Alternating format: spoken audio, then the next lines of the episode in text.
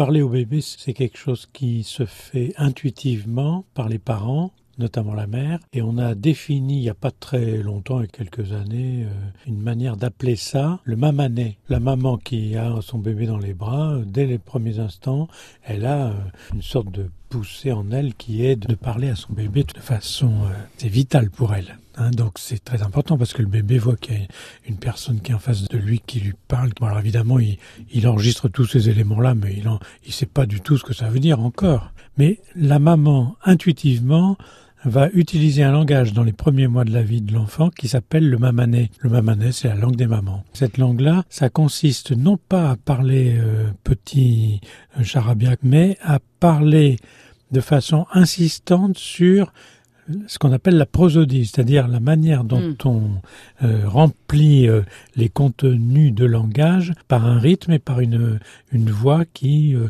appuie sur un certain nombre d'éléments.